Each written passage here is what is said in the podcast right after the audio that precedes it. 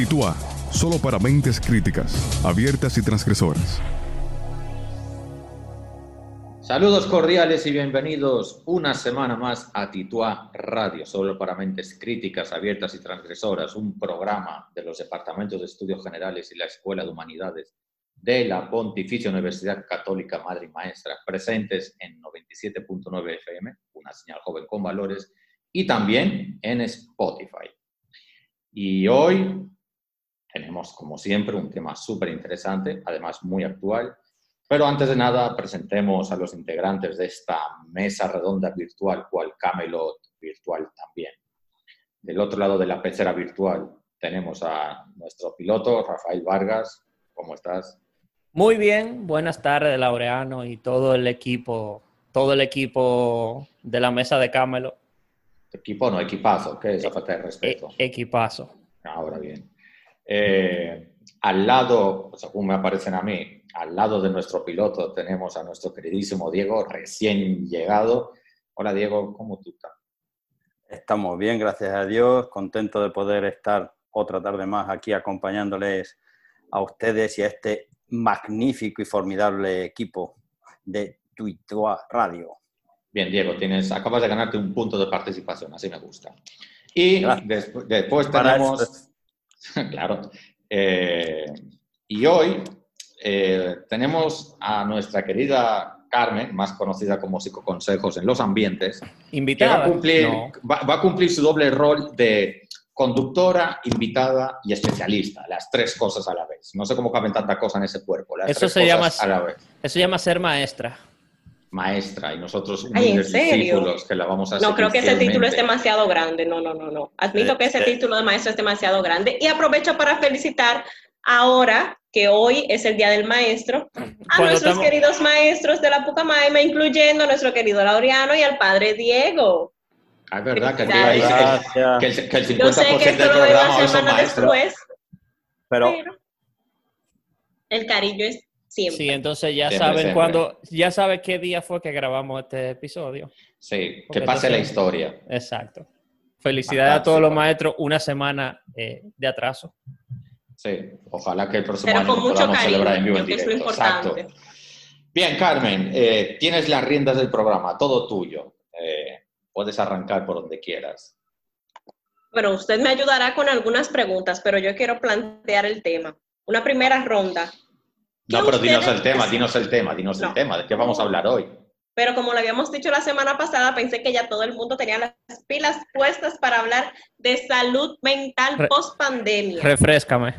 Ese es el tema de hoy, salud mental post pandemia. Bueno, y de la prepandemia y durante la pandemia. y, y durante la pandemia, yo creo que todavía estamos en la pandemia. Y eso, que también traje para nuestros oyentes algunas pautas de cómo afrontar el post pandemia de la manera más saludable a nivel emocional.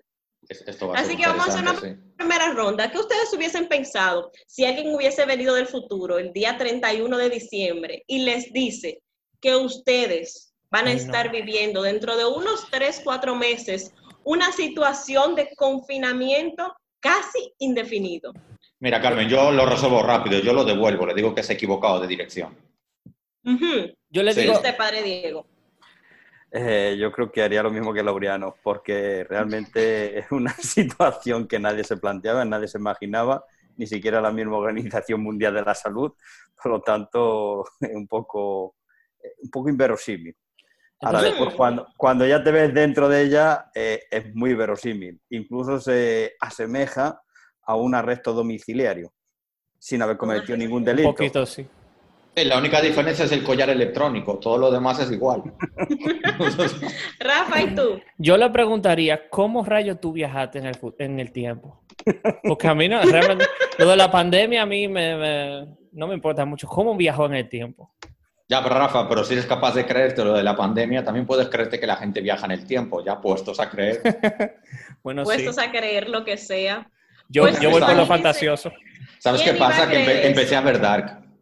La verdad es que yo tampoco lo iba a creer. Qué fuerte. Carmen, déjame decirte algo. Eh, yo hoy, mejor dicho, ayer en la noche, eh, Facebook me envió un recordatorio, como hace un año estabas en tal sitio, y resulta que hace un año, por estas fechas, estábamos celebrando el Día del Maestro en la Pucamaima. Incluso se, le rindió un homenaje a, bueno, a varios, maestros, sí. A varios maestros. Y, yo me quedé pensando, y, y, algunos profesores creo que han comentado esto, caramba, ¿quién nos iba a decir a nosotros en esa fiesta que en la siguiente todos, pero todos íbamos a estar trancados en nuestra casa? Así mismo es. Lo digo a, lo digo a cuento de la pregunta que tú estabas haciendo. Sí, sí, sí, sí, sí, sí. No, imagínese, y vimos el video, los videos tan hermosos que prepararon en la Pucamaima con algunos de nuestros profesores. Muchos de ellos yo pasé también por sus manos. ¡Wow! Increíbles maestros. Pero sí, entonces nadie se hubiese imaginado que íbamos a estar viviendo esta situación. Y ahora nos preguntamos, ¿y los seres humanos somos capaces de resistir o somos capaces de sobrepasar algo así? ¿Lo hemos hecho antes? Yo creo que sí. Nosotros quizás no, pero otras generaciones sí. Cuéntame un poquito, padre. Y, cosas mucho más graves. O sea, por ejemplo, el siglo pasado tuvimos por estas fechas más o menos, casi un poquito más de un siglo, la llamada gripe española la cual provocó millones de muertos y también fue una situación de pandemia muy grave. Sea que yo creo que a lo largo de la historia nosotros podemos ir viendo eh, momentos donde las personas han sufrido pandemias y dentro de sus posibilidades, pues claro, eh, y según les permitía su condición económica y social, pues más o menos se quedaban trancados o se pudieron quedar trancados. A mí me gustaría agregar a eso que está diciendo Diego, que es sumamente importante, que creo que cada generación tiene su propia lucha y su propio reto. No olvidemos que hace 100 años, por ejemplo, eh, esa gente que pasó esa pandemia lo hacían saliendo de la Primera Guerra Mundial, una, una, una, superguerra que duró cuatro años y que se llevó por delante a millones y millones y millones de personas. Y 20 años después les tocó vivir la Segunda Guerra Mundial. Otra y si hablamos de España, entre les tocó la guerra civil, que también durante tres años se llevó bastante gente por delante, más el hambre y la represión y todas las secuelas que eso dejó. Y aquí en República Dominicana, pues recordemos cuál era el contexto social y político de la época. Había terminado, o todavía estábamos en la primera ocupación norteamericana, con todo lo que aquello representó. Saliendo de esa ocupación, casi empezó lo del trujillismo, o la era de Trujillo. Entonces yo pienso que es bueno aterrizar y pensar que cada generación le toca vivir como una, un, reto importante, una super lucha, a veces de una manera como más cruel o más cruda, a veces parece que no tanto. Entonces yo creo que eso al fin y al cabo, por utilizar un término que se usa mucho en psicología, cada generación le, toca descubrir sus propios recursos de resiliencia. Profe, pero para, para adaptarse y ay lo siento todos los hombres son iguales siempre se adelantan pero sí, le iba a decir que exactamente como usted acaba de decir, el ser humano realmente es capaz de sobreponerse. Estamos viviendo actualmente situaciones excepcionales en las que se requiere toda nuestra capacidad de resiliencia. Eso es un típico tema que está en la palestra, como diríamos. Pero yo sé que actualmente mucha gente la está pasando mal. Muchos de los que nos escuchan en este momento perdieron su trabajo, tienen miedo de qué es lo que va a pasar, angustia por lo mismo que hablábamos la semana pasada de qué va a pasar con los programas PASE. Sabemos que el presidente dijo algo, pero no estamos seguros si después del 16 de agosto va a seguir. Entonces, todo esto nos vuelve a nosotros en un ambiente de tensión, angustia, ansiedad, todo este tipo de cosas. Pero el ser humano es capaz de sobreponerse. Lo ha hecho anteriormente y es capaz de hacerlo ahora. Y fíjense, un dato importante es que las personas que ahora mismo están sobrellevando mejor este confinamiento son las personas que han pasado o por una pérdida muy fuerte o por un proceso de cáncer o pérdida de salud ya a otro nivel. O sea, algo fuerte, que han desarrollado resiliencia. Entonces, este nivel de resiliencia que han creado les ha ayudado a darse la oportunidad como de no, de no experimentar tan fuerte todo este confinamiento. Porque si yo les hago una pregunta a ustedes, ¿están ustedes emocionalmente igual que como estaban antes del confinamiento o se sienten más sensibles? Eh, me gustaría aclarar, antes de meternos en tu pregunta, que porque veo comentarios en las redes sociales que son un poco crueles. Digo, los psicólogos, ustedes tienen unos competidores que yo no sé cómo ustedes permiten tenerlos, que son los famosos coach, coaching y demás. Sí, que. Intrusismo profesional se llama. Sí, que además hacen bastante daño. Lo, lo digo por lo siguiente: la gente tiene derecho a sentirse mal. Y parece que ahora hay como una moda de que no, fortalecete, dale gracias a Dios y no sé qué y no sé cuánto. Digo, amigo, no somos de titanio. Yo puedo levantarme un lunes y sentirme mal, aunque después se me pase y después ya funcione bien. Sí, no, no, ni tenemos que aspirar a tener una línea plana de súper fortaleza emocional todo el tiempo. Yo tengo derecho a, pasar un pique, tengo derecho a pasar una frustración, tengo derecho a sentirme triste en un momento dado, tengo derecho a sentirme desganado y a no querer trabajar en un momento dado y no hay que sentirse culpable por atravesar por esas emociones. Lo que no podemos convertirlo es, una emoción constante, claro. Y a mí me gustaría, tú que eres profesional de la psicología, me gustaría que dieres, dieses un mensaje contundente en esa línea, porque se está distorsionando mucho todo este tema a través de la pandemia. Sí, a través de las redes sociales se ha vuelto, incluso se hizo viral una frase que decía, si tú ahora no, no has emprendido, no estás haciendo lo que te gusta, es porque tú no quieres, porque tiempo sí hay. Pero ¿qué pasa? No todo el mundo reacciona de la misma manera frente a un mismo estímulo. En este caso es la pandemia.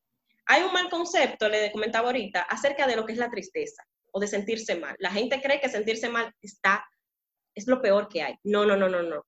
Es válido que tú te sientas mal. Es saludable incluso que ante situaciones como esta, tú te sientas agobiado, te sientas triste. Es normal. Ahora, cuando vienen en las redes sociales estos famosos coach a meterte o venderte este positivismo tóxico y tú te sientes mal porque tú empiezas a cuestionarte a ti y dices, óyeme, yo no estoy haciendo nada, yo estoy aquí en mi casa, quizás sea una persona que ha desarrollado en este tiempo, donde las emociones están muy a flor de piel, esa persona ha desarrollado una ansiedad que antes quizás tenía muy mínima y la sabía controlar, pero ahora no.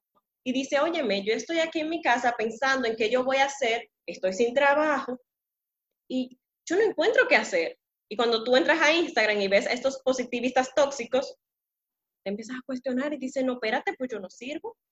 Porque ellos dicen que yo tengo que estar ahora emprendiendo, estudiando, leyendo, haciendo ejercicio. Y pretende, y culpabilizar a todo el que no se siente alegre y eufórico. Exactamente. Entonces, lamentablemente, ese tipo de contenido sigue abierto en las redes. Lo que tenemos que hacer es estar claros de nuestras emociones, aprender a regularlas, saber que es válido que tú te sientas mal, saber que es válido que tú en algún momento si tienes que llorar, tú llores, pero también saber que si necesitas ayuda profesional, puedes canalizarla y hacerlo. Es normal. En este tiempo, más que en cualquier otro, porque como les dije al principio, no todo el mundo enfrenta las cosas de la misma manera. No todo el mundo siente de la misma manera. Lo que para mí puede ser algo que se me esté acabando el mundo, quizás para el padre Diego sea algo insignificante y me diga, conchale, hija, pero, pero es que sentimos diferente. Cógelo suave. Exactamente. Somos personas totalmente diferentes y es válido ante una situación como la que está viviendo el mundo, donde tú no tienes el control, que te sientas así. Yo creo que tampoco se puede generalizar. No todo el mundo afronta esta situación de la misma manera y como tú dices, todo el mundo tiene las mismas herramientas emocionales para vivirlas de una manera o de otras. Ni las condiciones físicas tampoco. O sea, evidentemente yo eh, angustiado no me he sentido en ningún momento. Claro, mm, yo en casa vivo con varias personas, sacerdote, eh, también es una casa grande con patio donde tú puedes salir, donde estoy a las afueras de la ciudad, donde puedo salir a caminar con mis medidas de protección y tal. Y claro, eso me da Tampoco he perdido eh, el trabajo porque eh, es verdad que se cerró las parroquias y tal, pero seguíamos dando asistencia a los parroquianos, trabajando con, con la parroquia a distancia y luego en la universidad, Laureano es testigo, estamos saturados de trabajo, no nos da tiempo ni a poder eh, llegar a un momento de decir, no, es que me siento mal, no, lo que me siento es cansado en todo caso. O sea, que también son eh, las distintas circunstancias que rodea cada persona. Claro, yo esto me imagino en el Gran Santo Domingo, en un pisito de 100 metros cuadrados, donde no puedo salir a la calle, donde somos 8 o 10 que estamos compartiendo espacios, pues al final no es lo mismo, evidentemente. O sea, yo creo que, que también hay que ver caso por caso y circunstancias por circunstancias. No podemos meter a todo el mismo y en, el mismo saco. Y después lo que tú decías, las capacidades de resiliencia que cada uno tiene. Es verdad que tú decías dos ejemplos muy claros, pero hay otras personas que la resiliencia la han ido trabajando en otros momentos de su vida y que han ido, bueno, eh, sabiendo gestionar sus emociones y sabiendo sobreponerse a ellas. Por lo tanto, yo creo que, que hacer una, una, generalización así barata, yo creo que sería un error. O sea, hay personas que sí que lo han pasado mal por las circunstancias que les toca vivir y hay otras que han sabido llevarlo de otra manera diferente. Uh -huh. Las personas que necesitan ayuda esas a las que, les ten, a las que nos debemos. Exactamente, y es muy normal que incluso en este momento tengamos miedo, porque si nos fijamos, tenemos más de tres meses en confinamiento. Entonces, frente a un virus que nosotros no lo podemos ver, no lo podemos tocar, no sabemos dónde está, entonces ahí se incrementa más el miedo. Yo, yo le tengo miedo a algo, estoy luchando contra algo que yo no puedo ver, que no sé exactamente dónde está, que si yo salgo a la calle, no sé en qué lugar puedo encontrarlo. Entonces, esto es una manera de que todo el mundo se siente bajo una amenaza. Pues no sabemos dónde está el enemigo. Sí, pero también la precaución yo creo que nos ayuda. O sea, uh -huh. es, Para eso es la precaución. Es sí. Ser precavidos, pero no tener miedo, porque miedo a, a, la larga lo que te puede hacer es paralizar, lo que te puede hacer es hacerte huir, o sea, tiene una serie de, de consecuencias nada deseables o de reaccionar de una manera inadecuada ante una uh -huh. situación. Entonces, eh, tenemos que ser conscientes del peligro que nos está rodeando, tenemos que vivir con las precauciones necesarias, pero no podemos quedarnos aterrorizados dentro de mi habitación por miedo a que me puedo contagiar o contaminar. Y yo creo que también, o sea, y, y bueno, que me contagio, bueno, pues Dios sabrá, ¿no? Y, en las manos de los médicos me pongo y en las manos de Dios me pongo. Pero... Porque lo sano es, Padre, que nos centremos en lo que sí podemos controlar, no en lo que no podemos controlar. Eso de dónde está, que no lo vemos, ok, pero ¿qué podemos controlar? Entonces, centrémonos ahí. Cada vez que salgo a la calle, uso mi mascarilla, uso mis guantes. Cuando llego a la casa y traigo algunos artículos de fuera, como la compra, ¿qué puedo hacer? bueno, puedo lavarlo, puedo dejar la ropa en el sol o puedo lavarla también. Entonces, centrarnos en eso que sí podamos controlar. Y yo luego creo que también hemos ido aprendiendo desde el principio ahora. O sea, antes teníamos la desinfección activa, ahora ya sabemos que hay una desinfección también pasiva, que tú sabes que dejas un, eh, una ropa al sol durante X horas y esa ropa queda totalmente desinfectada o sea, y, y yo qué sé, el dinero y tal. O sea, que también vamos aprendiendo sobre la situación. Exactamente. Yo tengo una curiosidad con el tema de hoy. Eh, yo entiendo que la salud mental tiene que ser una prioridad de salud pública a nivel general, independientemente de la, de la pandemia. Pero, eh, ¿tú crees que se ha manifestado ahora como mucha gente que no sabía que tenía problemas de, de tipo mental, uh -huh. ahora lo está manifestando más por el, por el encierro, por el confinamiento. Esa es la pregunta. Sí. Si, sí, incluso lo dije anteriormente, no solamente por el encierro, sino porque estamos bajo una situación que no podemos controlar. Cuando las personas se enfrentan a algo que no pueden controlar, ahí se enfrentan a sus temores, a sus miedos, a sus angustias internas, a vamos a decir, a todas las sombras, como decía Carl Jung. Pero mira, hay un tema, hay un tema que, que, que, es el que más miedo da, que es el tema de poder contagiarse y morirse. Porque eso, pues claro, si tú ya has hecho un ejercicio, por lo menos intelectual y racional, de que el ser humano se tiene que morir, yo no estoy diciendo que, que o sea, que, que haya que buscar la muerte, ¿no? Pero si haces un ejercicio racional de que, oye, soy un ser mortal, acepto mi, mi, mi, mortalidad, acepto mi contingencia, acepto mi condición. Mi, uh -huh. mi, condición humana que un día dejaré de ser, que empecé a ser y dejaré de ser. Bien, bueno, un día tiene que ser. Evidentemente no voy a buscar la muerte, pero si yo me reconcilio con la muerte, me reconcilio con la vida. Y disfruto o, la vida. O apreciar más la vida. Y aprecio más la vida y pongo las medidas de protección para cuidar mi vida. No voy a salir como un loco inconsciente porque sé que me puedo morir. Pero tampoco tener miedo a que me pueda morir y dejar de hacer las cosas que tengo que hacer. Porque morir, moriré en algún momento. Ya digo, eso no quiere decir que deje de hacer las cosas ni que invite a nadie a, que se vuelva loco a hacer eh, historia. De, todos modos, y me gusta mucho la reflexión que acaba de hacer el padre, eh, creo que lo que ha dicho Carmen es muy importante. Eh, la salud mental, bueno, hay tantas cosas que son asignaturas pendientes en este país, pero creo que la salud mental es una de las grandísimas asignaturas pendientes de este país en cuanto a, política de salud. Fíjense que con el COVID al principio se puso de manifiesto que ah, tenemos problemas porque no se pueden hacer pruebas diagnósticas suficientes o quizá no hay camas suficientes o no tenemos personal sanitario suficiente. Y cuando pasó como el primer impacto, ya algunas voces empezaron a decir, ¿y qué pasa con la salud mental de la gente? ¿Tenemos suficientes profesionales para atenderlos, suficientes recursos para atenderlos? Esa, esa pregunta está ahí. Yo creo que todos eh, imaginamos la respuesta a esa pregunta.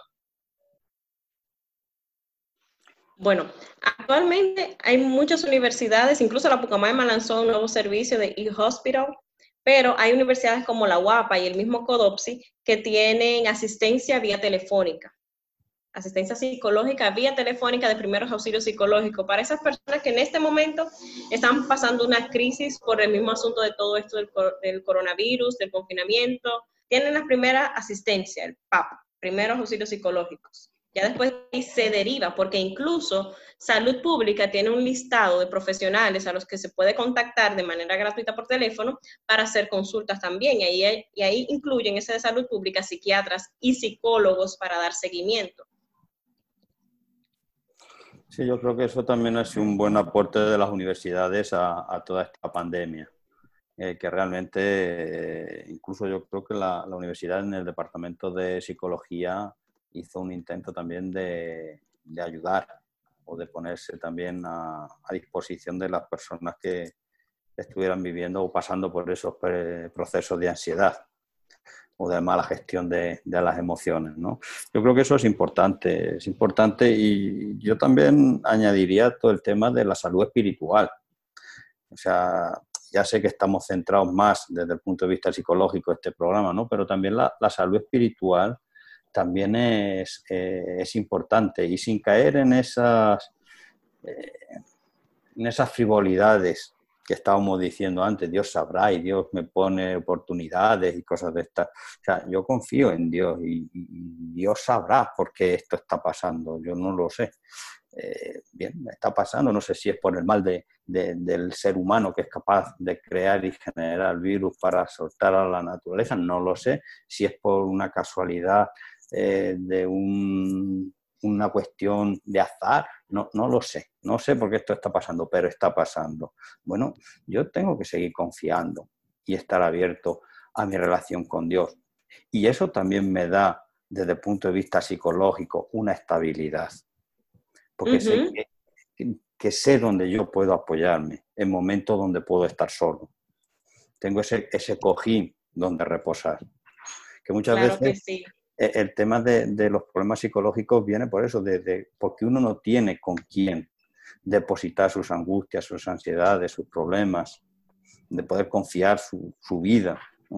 Y yo creo que también aquí el tema de la salud espiritual podía ayuda, creo que ayuda, estoy convencido que ayuda a la salud psicológica. La gente se ha aferrado mucho ahora a, por ejemplo, las misas que están dando de manera virtual, canales de televisión que ahora están transmitiendo más contenido religioso por el mismo punto de que las personas necesitan una luz. Y sabemos que Dios no te da una batalla que tú no puedas sobrellevarla. Y en psicología vemos muy positivo cuando un paciente tiene creencia en Dios, sigue la fe. ¿Por qué? Porque incluso se adhiere más al tratamiento, tiene una red de apoyo, como decir padre, porque a veces lo que nos ocurre es que no podemos tener a alguien con quien desahogarnos, porque qué bien uno se siente cuando logra hablar con alguien y decirle, oye, me estoy bebiendo loca, esto de coronavirus, estoy trancada en mi casa, no encuentro qué hacer. Y tú hablas con una persona y te sientes bien, como que se te va una carga de encima. Entonces, es muy positivo, sí, cuando una persona tiene esa fe. Y nosotros en psicología lo valoramos mucho y es genial, por así decirlo. Bien, pues el tiempo en radio vuela y llega el momento de que nos vayamos a una brevísima pausa. No se vayan muy lejos. Eso para los que están en la emisora. Los de Spotify ni la van a notar. Nos vemos ahora. Titúa, solo para mentes críticas, abiertas y transgresoras.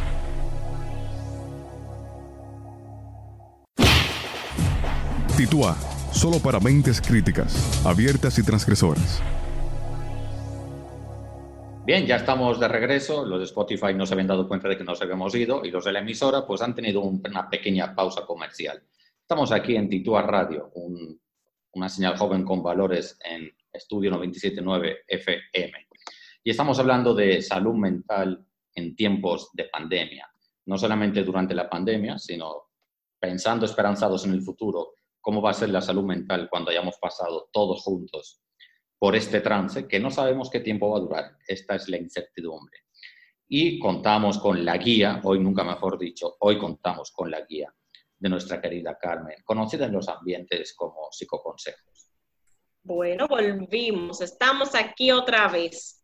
Y vamos a hablar un poquito acerca de qué pasará luego de que se levante todo este toque de queda, que ya se levantó. Cuando ustedes escuchen esto, ya se habrá levantado, pero ¿Quiénes de ustedes se sienten seguros al salir de su casa?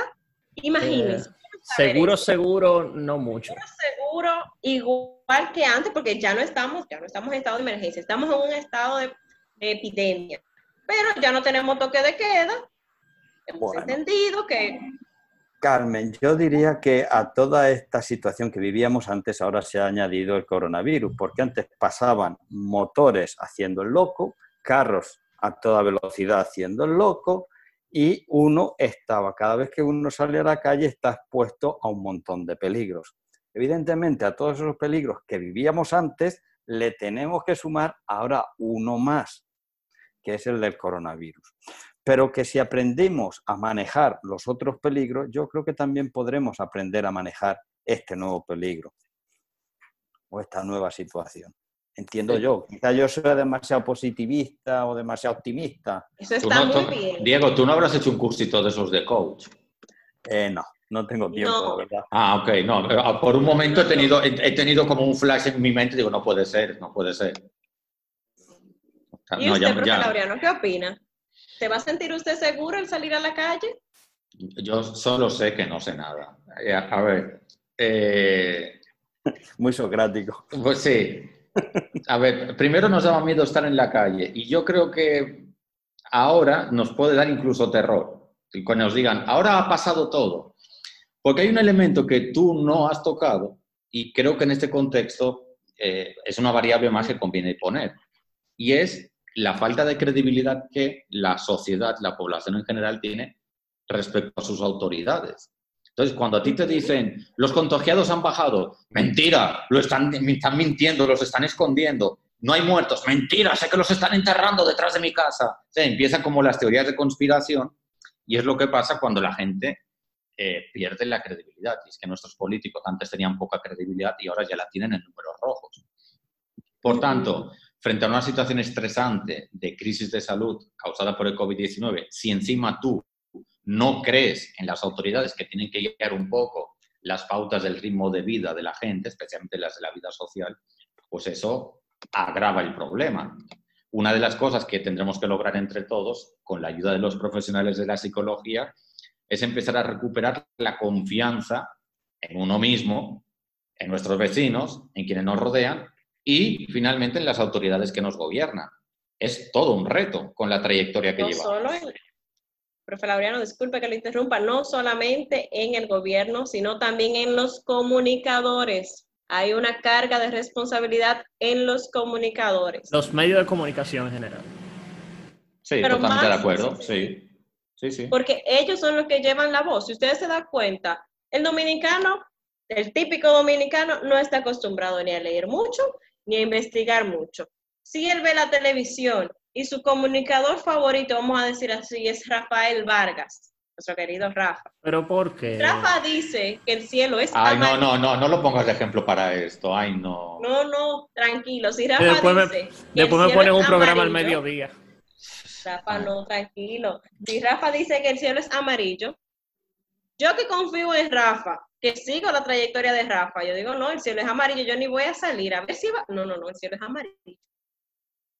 El padre Diego puede decir que no, que es azul, pero es que yo confío en Rafa. Entonces también los comunicadores tienen una carga, porque quizás el cielo sí sea azul. Claro, y si, y si Rafa, en el cual tú tienes una fe ciega, dice que el padre es un hablador, el padre es un hablador, ¿por qué? Porque lo ha dicho Rafa. Pero yo no creo eso en, realidad. Eh, Rafa, tú eres Rafa, tú no puedes hablar. Yo no me metió, yo no me metió con nadie. Era un ejemplo, un triste ejemplo, pero un ejemplo. Sí, algo así. Pero se está dando también, toqué este tema de cómo se van a sentir ya después de que podamos salir a la calle. Actualmente ya podemos salir, está levantado todo, porque existe lo que es el síndrome de la cabaña. ¿Y cómo uno lucha con ese síndrome? Microexposición poco a poco, exposición poco a poco. Porque Microexposición. Sí, un, día, sacas el pie y si ves que al pie no le pasa nada, pues al día siguiente sacas la pierna. Y si ves que a la pierna no le pasa nada, al día siguiente sacas el tronco. Y así sucesivamente. Mira, yo, yo, tengo que decir mi, experiencia. Diego, tú siempre has salido. Tú, no, no, te lo voy a decir porque, o sea, es verdad, cuando empezó todo esto, en las parroquias, Caritas nos congregó, nos organizó para que eh, bueno, eh, los donativos que le estaban dando de alimentos, pues, nos encargáramos de distribuirlos en las comunidades más vulnerables y más pobres, ¿no? Y claro, eh, y uno dice, bueno, pues tengo que salir, tengo que salir porque además hay gente que está pasando necesidad y yo soy responsable de esa gente. Y, y, me preocupa salir, sí, me preocupa salir. Yo salía con gorra, con manga larga, con... Em, Diego, una, pregunta. Ya sé que estamos en radio, pero ¿tú no tienes una foto del traje de astronauta que utilizaste el primer día? Eh, no, pero vamos, iba enfundado. Yo creo que no quedaba un, un centímetro cuadrado de, mi cuerpo. Expuesto al sol. Expuesto, expuesto. Evidentemente, ¿no? Y, después vas, relajando un poquito cuando vas viendo y vas conociendo un poquito más, ¿no? Pero yo creo que también el, el llegar a un momento que dices, tengo que salir porque hay algo que me motiva a tener que salir, eh, bueno, uno sale y, después vuelves y te toca volver a salir y vuelves y sales. Y vas cogiendo confianza en ti mismo, en las medidas que tú has implementado para salvaguardar tu salud, pero también para salvaguardar la salud de la gente que vive contigo. Porque también tenemos que pensar que esto es un gesto de solidaridad, de solidaridad con los demás. O sea, porque yo me puedo contagiar y bien, yo soy responsable de mis actos, pero no, yo tengo que ser corresponsable de las personas que están alrededor mío. Y no por mí ya, sino por la gente que está a mi alrededor, es que yo tengo que también que protegerme. Totalmente de acuerdo. Sí mismo, esa es responsabilidad social.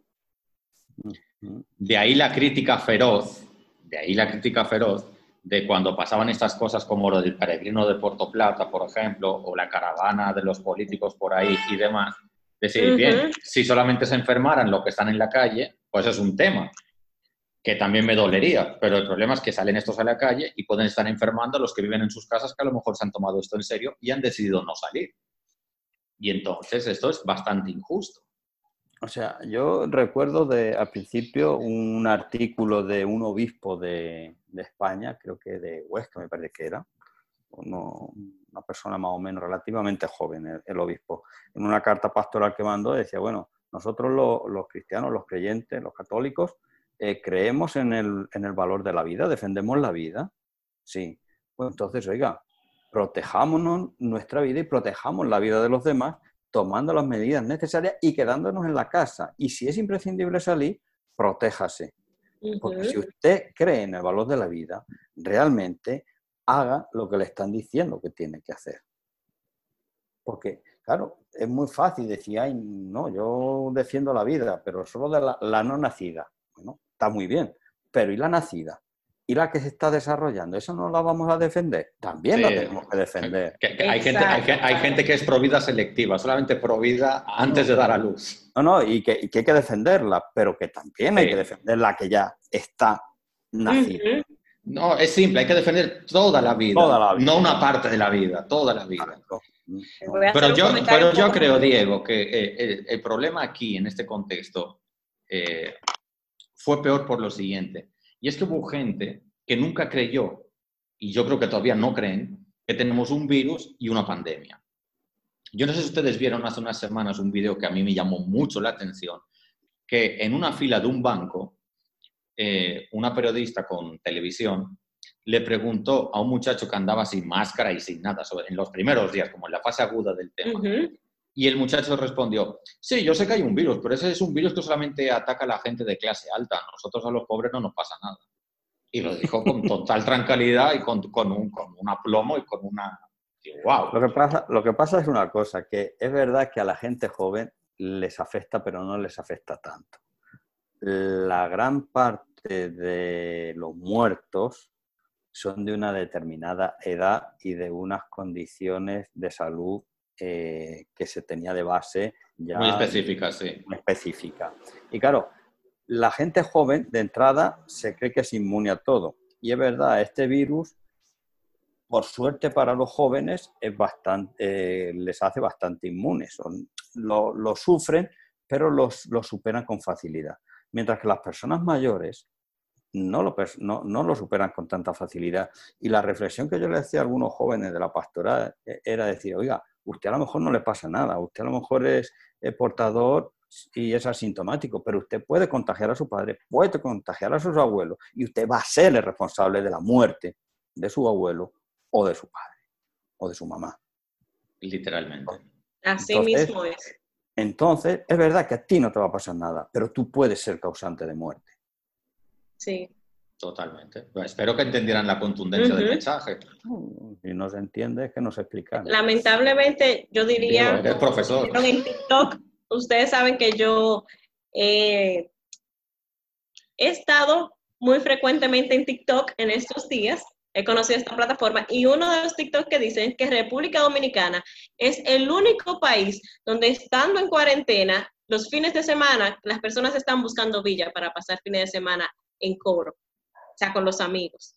Claro, porque si fuese, irse a la villa solos es un tema, pero en coro, que una cosa sí se solo y otra cosa sí se en coro. No, en coro.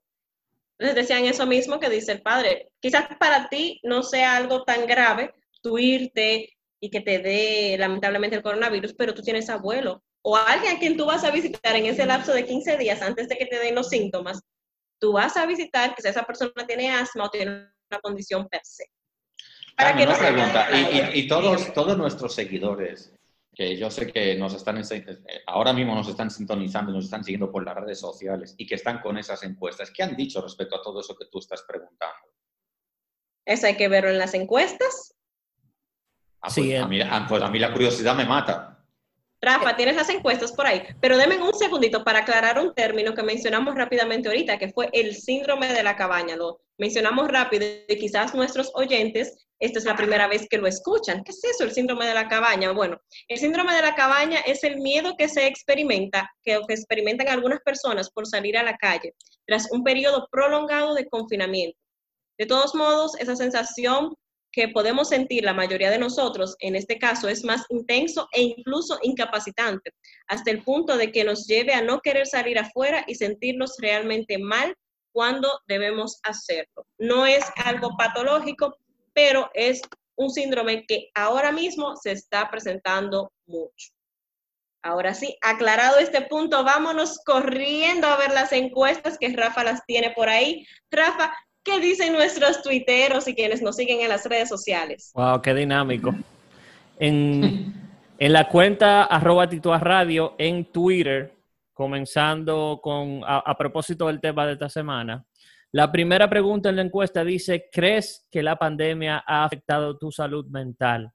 Un 20% dice, soy hombre y sí. Un 22% dice, soy hombre y no. Un 37% dice, soy mujer y sí. Y un 21% dice, soy mujer y no. Bueno, la especialista, ¿qué tiene que decir? La encuesta hay que aclarar que sigue abierta, pero en fin, en lo que la gente sigue votando, ¿qué, opinas de estos primeros datos? Bueno, la verdad es que es algo que se espera de las personas, porque miren, actualmente... Es que a la gente no le gusta reconocer, a la gente no le gusta reconocer que puede tener un problema de salud mental. no, eh, no es difícil que las personas reconozcan que tienen alguna necesidad de ir a salud mental, porque consideran esto como para locos. La salud no, psicólogo, eso es para locos. Yo voy donde el sacerdote. Yo hablo con el sacerdote y ya yo me siento bien. Pero quizás tienen alguna patología que el sacerdote los oriente a ir o que no pueda cubrir sus necesidades plenamente. Entonces, necesitamos me- más información y menos estigma a nivel de salud mental. En fin, Diego por, Diego por alusiones. Hombre, hay algunos que es verdad que desde que la gente dejó de pasar por los confesionarios fue más a las consultas de los psicólogos. Supongo que lo- los sacerdotes también hacíamos esa, esa función psicológica. De, de De- mucha contención, además. de mucha contención, no. Eh, yo creo que una cosa es la salud espiritual, otra cosa es la salud emocional. Es verdad que están relacionadas las dos, pero que, el- y no quisiera decir que los sacerdotes de manera profesional son profesionales de la salud espiritual. Pero muchos sí, padre, y eso es muy bueno. no, pero digo, no, Conmigo quiero- estudian muchos que hacen maestría en terapia familiar y miren, Eh, sí, sí, yo, yo no creo que eso es excelente. No, hombre, claro, la combinación es perfecta, pero no todo el mundo puede hacer una, una maestría en terapia familiar. Sí, sí, o sea que, que es excelente y que es bueno y muchos eh, sacerdotes estudian psicología para poder acompañar mucho mejor a las personas. Pero que no, lo que yo quería decir es que no me gusta decir eh, profesionales de la salud espiritual, porque no somos profesionales de la salud espiritual, somos sacerdotes, son dos cosas diferentes. Ustedes los psicólogos son Suena profesionales. hasta mejor sacerdote, más más que- cercano a la gente. Siempre. Si un sacerdote no es cercano a la gente, más Sí, vale que se vaya. Apaga y vámonos. Exacto. Rafa, ¿cuál Continuamos. es la siguiente? Continuamos. En la segunda dice, ¿has pensado en cómo afrontar la pospandemia? Un 37% dice soy hombre y sí. Un 16% dice soy hombre y no. Un 31% dice soy mujer y sí. Y un 16% dice soy mujer y no. Parece ser, parece ser que la gente tiene la fórmula. Sí, o sea, la gente por lo menos piensa según esto. Qué bueno que están pensando en cómo va a ser ya cuando Sí, lo, que, lo que aquí no se define es la calidad de esos pensamientos. Hay gente que puede estar ansiosa pensando en el futuro. Y Hay después gente, también- y hay gente que puede estar estratégicamente pensando en el futuro. Y, después- y también depende de la capacidad de adaptación de cada uno. Claro, totalmente. También. Porque yo ahora estaba pensándolo, o sea, yo en mi vida me la he pasado dando tumbo, es decir, eh, cambiando de ciudades eh, de joven. Yo viví en Albacete, viví en Barcelona, viví en Salamanca, viví en Madrid, viví eh, en República Dominicana, o sea, que he cambiado Pero muchas... el internacional, Bueno, si usted supiera, Eso es otro tipo a radio. Eh, Entonces dices, claro, eh, y, y- uno va adaptándose a las circunstancias y va adaptándose a los nuevos ambientes y eso es como una especie de entrenamiento que después cuando llegan situaciones así tienes capacidad de adaptación. Que te pueda gustar más la situación, te pueda gustar menos, es diferente, pero que sabes adaptarte con mayor o menor facilidad también. Y eso ayuda también a la resiliencia famosa. Sí, totalmente de acuerdo. ujú. Sigamos antes de que nos corten la luz. Ya vamos, Rafa. tenemos la última que dice, ¿qué importancia crees que el gobierno le da a la salud mental? Un 32% dice que mucho, 32%. Un Ujú. 57% dice que es regular, un 11% dice que poco y un 1% no lo sabe. Por lo menos la gente tiene ideas claras. Las Sí. que sean, pero claras. Yo lo que opino es que el gobierno en estos momentos no está para pensar en salud mental, está más pensando en campaña. En otra cosa. Lamentablemente. Sí, en si, este programa lo hubiéramos hecho una semana después. Sí, también, también. Pero lo hemos hecho ahora. ¿Qué le Sí, vamos a sí, lo bueno no se deja para esperar, lo bueno no es para esperar. Wow, qué mensaje. Eso, eso aplica para todo. No, no, no, no. Un brownie, eh, no, no, nosotros pensamos en un brownie, preparando un brownie, no, no, no. Una manera, rápida de una manera rápida de bajar los niveles de ansiedad. Bueno, pasamos a la curita entonces. Sí, porque desde la pecera nos están diciendo que se está agotando el tiempo, así que una curita para despedirnos. Voy a confirmar, voy a confirmar y confesarles algo. Me gusta más cuando el profe Laureano es quien hace este papel, pero yo estoy aquí contentísima con ustedes. Le dimos unas pequeñas vacaciones al profe Laureano hoy.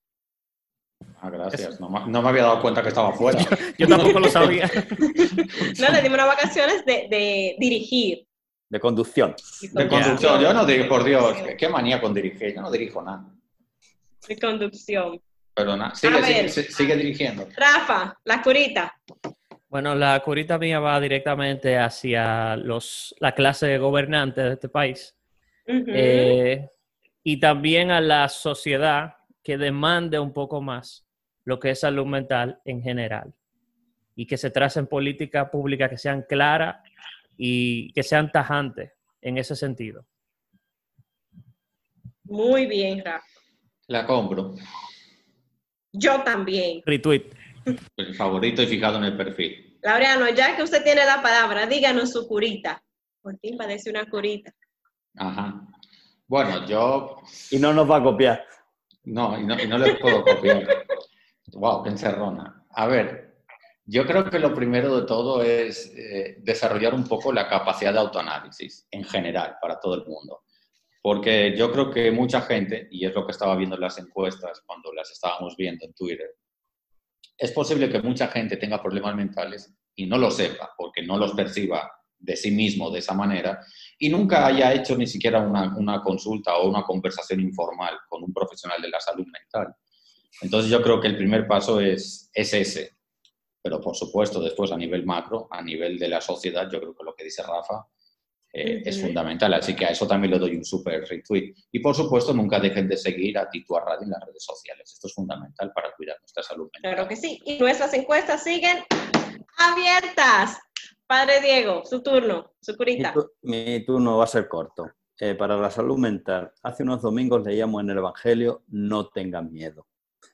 Y yo creo que eso es lo que mejor podemos hacer. No tener miedo, pero ser muy prudentes y si en algún momento siento miedo, no tenga miedo de pedir ayuda profesional. Fantástico. Perfecto, eso. Fantástico. No la puedes, no, es imposible que la mejores. Fantástico. Mire, se la compro, es tan tal que le voy a dar retweet a la suya, a la de Rafa y a la del profe Laureano. A, todas. Muchas gracias. A todas. Y no nos olvidemos de la educación. Hágalo, ah, es verdad, Rafa, que falta, falta la curita de la licenciada. No, el Laureano nunca se curita cuando está conduciendo. no te guille. Pero la educación es ahí, educarnos. Y como dice el padre. Se colgó. Se le fue la luz.